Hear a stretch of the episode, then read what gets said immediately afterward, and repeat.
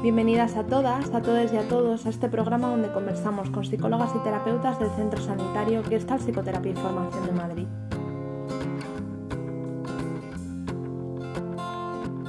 Hoy profundizamos con Carmela Ruiz de la Rosa, psicóloga clínica y psicoterapeuta gestáltica en el centro del hacer del eneagrama, los eneatipos viscerales 8, 9 y 1. El eneagrama es un mapa que describe la personalidad según nueve tipos de carácter, tiene su origen en el 2500 a.C. Se nutre de la antigua enseñanza sufí, no es un sistema fijo. La estructura del propio mapa, una estrella de nueve puntas, evidencia las interrelaciones y la movilidad del sistema.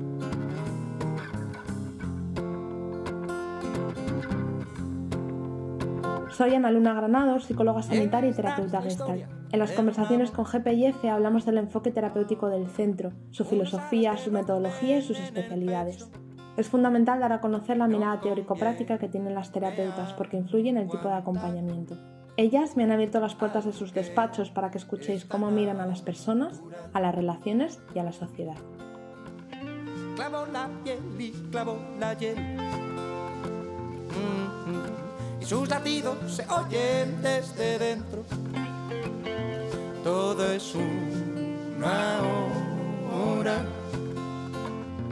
ya se puede y se debe descansar. La inspiración existe, pero tiene que encontrarte trabajando. Pablo Picasso. Buenas tardes, Carmela. Buenas tardes. ¿Cómo viven las personas viscerales? Las personas viscerales ante un acontecimiento, el que quiera que sea, actúan. Actúan para autoafirmarse, para imponerse, para defender, para mostrar en definitiva que este es su territorio, su espacio personal. En términos generales, son personas que están muy ancladas al presente y tienen una necesidad fundamental que es la de autonomía. No pueden permitirse depender de nadie. Si nos preguntáramos con qué preguntas caminan por la vida, sería algo así como ¿quién soy yo y quién eres tú? ¿no? ¿Qué espacio ocupas tú y qué espacio ocupo yo? ¿Quién manda aquí? ¿Y en qué se diferencian los tres eneatipos del centro del hacer? Pues las estrategias personales para satisfacer las necesidades están en el 8 hiperdesarrollado, es decir, el eneatipo 8 muestra claramente su agresividad, la vida es una batalla y hay que dar antes de que te den. En el caso contrario, en el caso del 9, están inhibidas. De alguna manera, estas personas reprimieron su necesidad de autonomía y no son conscientes de cuánto hacen por defenderla. Aprendieron a ser personas amorosas, pacíficas, tranquilas. No asumen, no acaban de asumir el mando, ¿no? no saben dónde acaban ellos, dónde empiezan las demás. Hay mucha confluencia y a veces mucha dificultad para saber quién soy yo. En el caso del 1, estas estrategias están desviadas porque lo que hace un NA tipo 1 es esfuerzos constantes para no enfadarse, para no pasarse, para que no se le note la ira. Como no quieren que esto se vea, lo que no pueden evitar es su tendencia a controlar a las otras personas. Están constantemente mirando, constantemente vigilando cómo lo haces, ¿no? Y tienen detrás una crítica en negativo. Y también esto lo hacen consigo mismas, con lo cual están constantemente insatisfechas. La energía visceral la pueden dirigir mucho en contra de sí.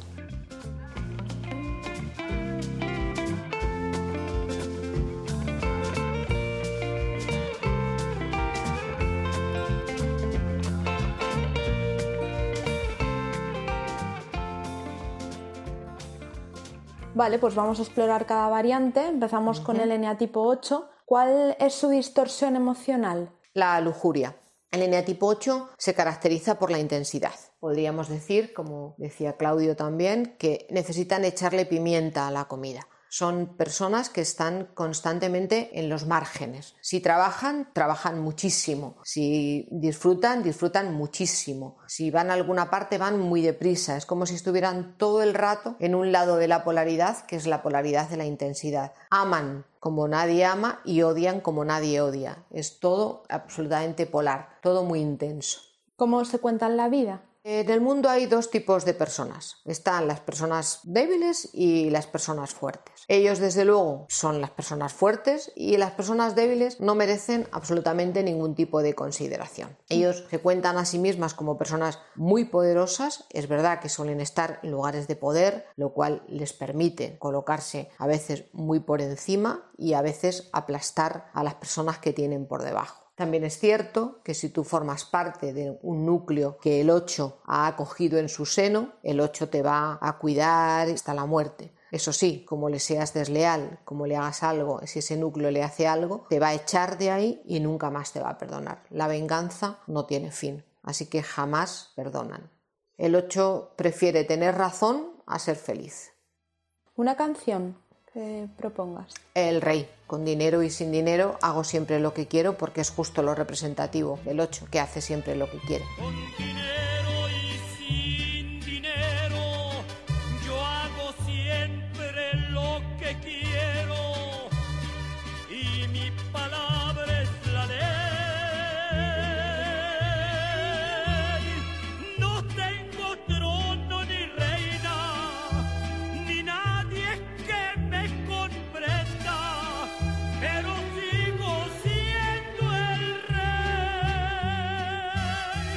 Cómo se presentan al mundo? Se presentan como personas potentes, poderosas, muy autoritarias, suelen tener liderazgo, desafían al poder, muy dominantes, aparentemente muy seguras de sí, muy asertivas. Son personas con muchísima energía, no se cansan nunca. Muy territoriales y muy justicieras, reivindican todo lo que haya que reivindicar y tienen una vena explotadora, ¿vale? Bueno, a veces usan bastante a las otras personas. Son muy habilidosas, son sacando información y desde ahí tienen información de mucha gente y a veces usan y explotan a la gente. A veces es duro estar al lado de un eneatipo 8. También me dijo un arriero que no hay que llegar primero, pero hay que saber llegar. Un refrán. Pues un refrán este de cuando me dan todo lo que quiero tengo el genio de un cordero, ¿no? Que sería como algo muy significativo, ¿no? Y había otro que decía por la razón o por la fuerza que también parece, ¿no? Que con un 8 es difícil discutir, hay que darle la razón sí o sí. Tres personajes. Picasso está colocado en el 8. Yo creo que uno muy actual es Donald Trump, que se puede ver cómo es su manera de funcionar. Y en la ficción, la protagonista de Millennium, Lisbeth Salander, que yo creo que también, ¿no? Como se venga, da la sensación de que fuera un eneatipo 8. ¿Cómo llamas a la terapia con este eneatipo y por qué?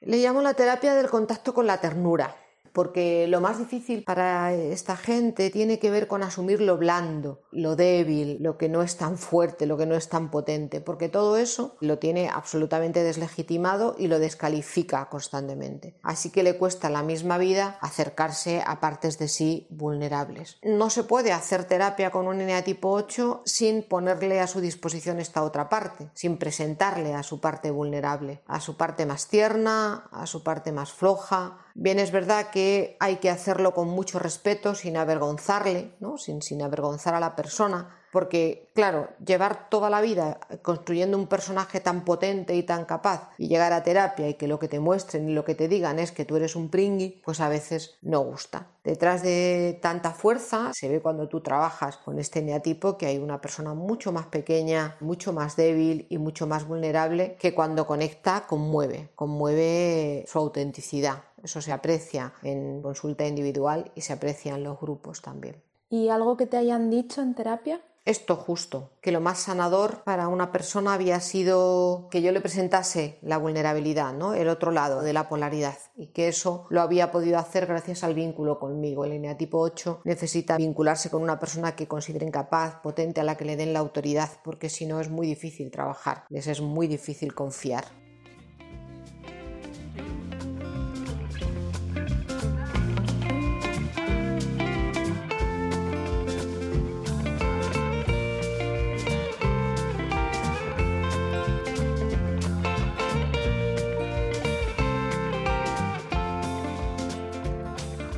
Vale, pues vamos con el eneatipo 9. ¿Cuál sería su distorsión emocional?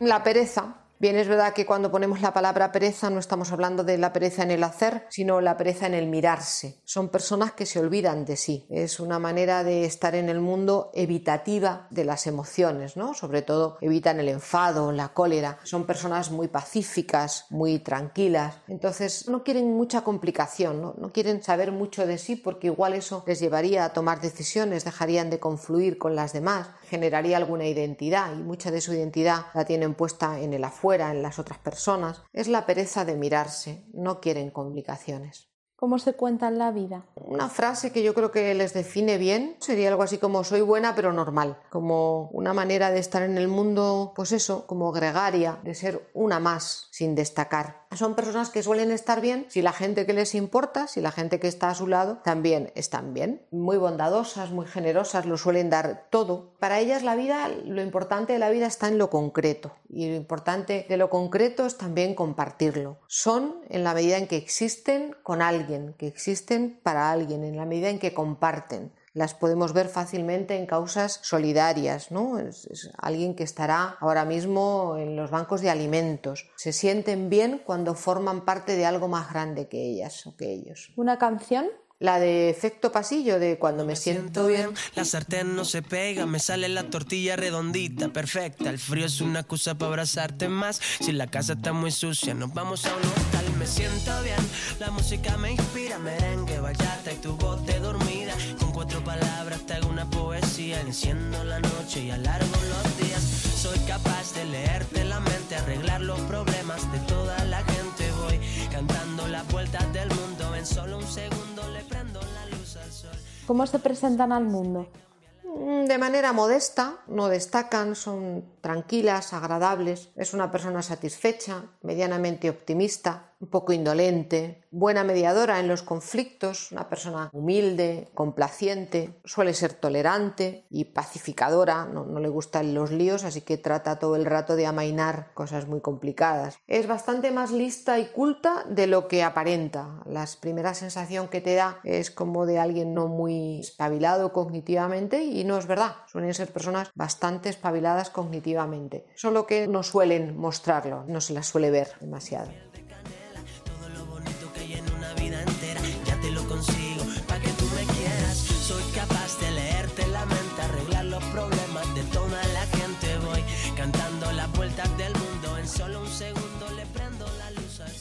¿Un refrán?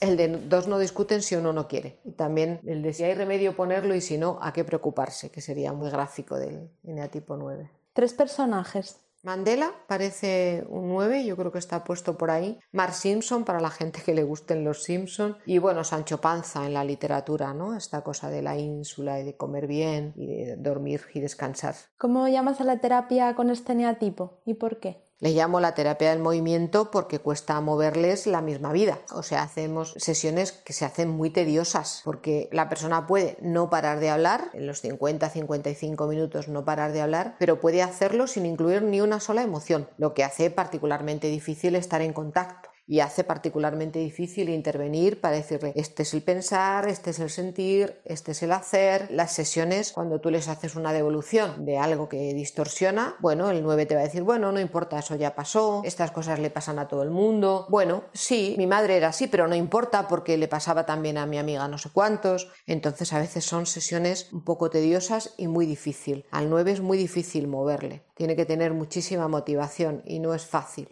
¿Y algo que te hayan comentado, que se hayan dado cuenta en terapia? una persona que dijo algo así como nunca me había parado a pensar en mí, como que el proceso le había servido para individualizarse, ¿no? para ser alguien distinto de lo que ella creía que era, porque era lo que pensaba ella que esperaban las demás que fuera. Entonces nunca se había preguntado ¿y quién soy yo? ¿no? Y esa es justo la pregunta que hacemos todo el tiempo en, un proceso con este eneatipo. ¿Y tú quién eres? ¿Y tú qué piensas? ¿Y tú qué necesitas? Eso serían las cosas importantes para un eneatipo 9.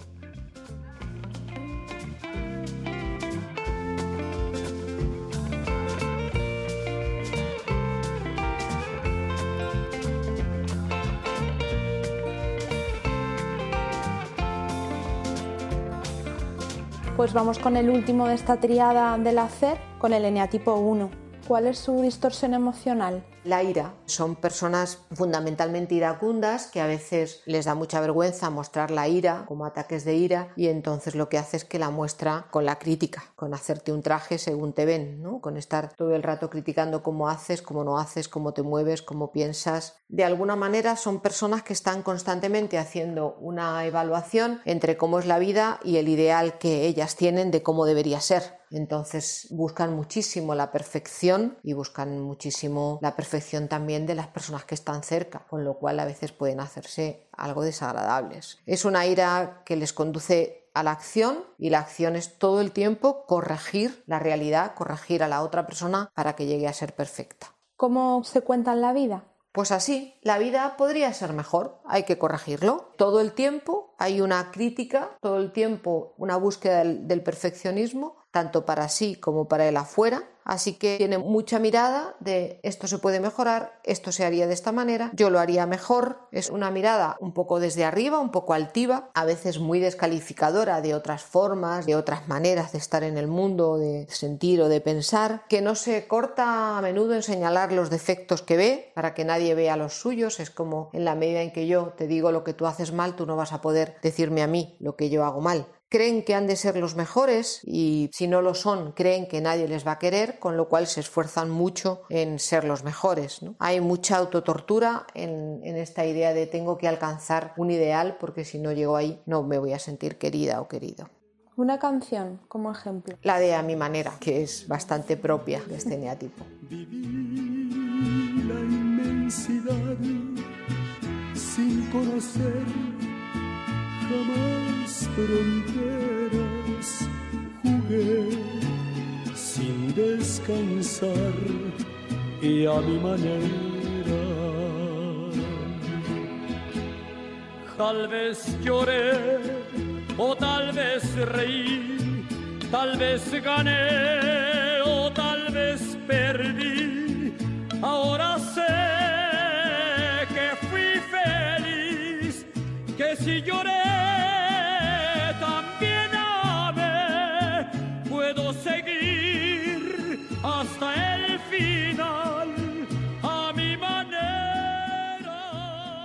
¿Y cómo se presentan al mundo? Se presentan como personas equilibradas, como personas muy íntegras, responsables, son personas muy formales, eh, con una vena autoritaria a veces que se ve. Suelen ser personas cultas porque aprenden mucho a través de los libros, a veces prefieren a través del libro que a través de la experiencia. Personas claras en su manera de hablar. A veces hay eneatipos unos que hablan muy deprisa, muy deprisa, muy deprisa, que es una de esas características, como si se comieran las palabras. A veces muy vehementes cuando defienden algo en lo que creen, trabajadoras y un poco con doble moral. A veces, bueno, ponen fuera mucho perfeccionismo y mucha crítica y a veces ellas y ellos se saltan las propias normas, pero eso sí, que no se vean porque la vergüenza les afea mucho. Pero sí que tienen un puntito en el que también hacen un poco lo que quieren.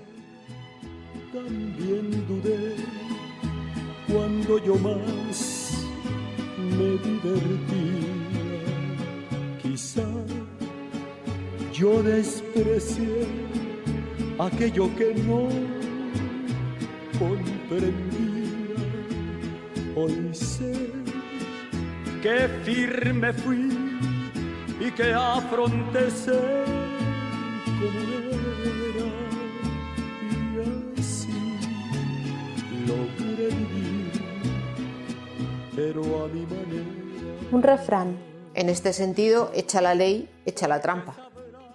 ¿Y tres personajes? Em, de los antiguos, Aristóteles está colocado en el 1. Yo creo que si miramos en la política, Esperanza Aguirre tiene a veces formas y maneras de uno. Y el juez Garzón también a veces parece un eneatipo 1. ¿Cómo llamas a la terapia con este eneatipo y por qué? La llamo la terapia de la liviandad porque creo que es justo lo que este neatipo necesita, aliviar la carga, aliviar el peso de tanta corrección del mundo. Claro, si tú te dedicas a corregir todo lo que está mal, mira que hay cosas que están mal, entonces debe ser muy cansino vivir la vida de esta manera. Esto se puede mejorar, esto se puede mejorar, todo se puede mejorar. Así que una buena idea, un buen lado de esta polaridad sería lo liviano. Las cosas importantes en la vida no son tantas. Hay cosas que pueden funcionar un poco peor. No importa que no esté tan limpio, seguramente con que esté decente es suficiente. De ahí que en la terapia de un eneatipo 1 haya que incluir lo liviano, lo lúdico, lo festivo, lo intrascendente. No todo es tan relevante.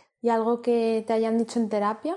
Alguien comentaba justo lo de incluir el disfrute en su vida haber descubierto, ¿no? era una persona que se iba con el portátil incluso a la piscina, haber descubierto que había que disfrutar en la vida, que se le estaba pasando la vida y que no disfrutaba, ¿no? era una persona que había estudiado mucho, que había sacado muy buenas notas, que había trabajado en un sitio muy importante. Bueno, venir a terapia la relajó un montón y le ayudó a incorporar actividades mucho más satisfactorias en su vida que son como ir a gimnasia, o sea que es que tampoco era una cosa tan compleja. Vale, pues muchas gracias Carmela. A ti.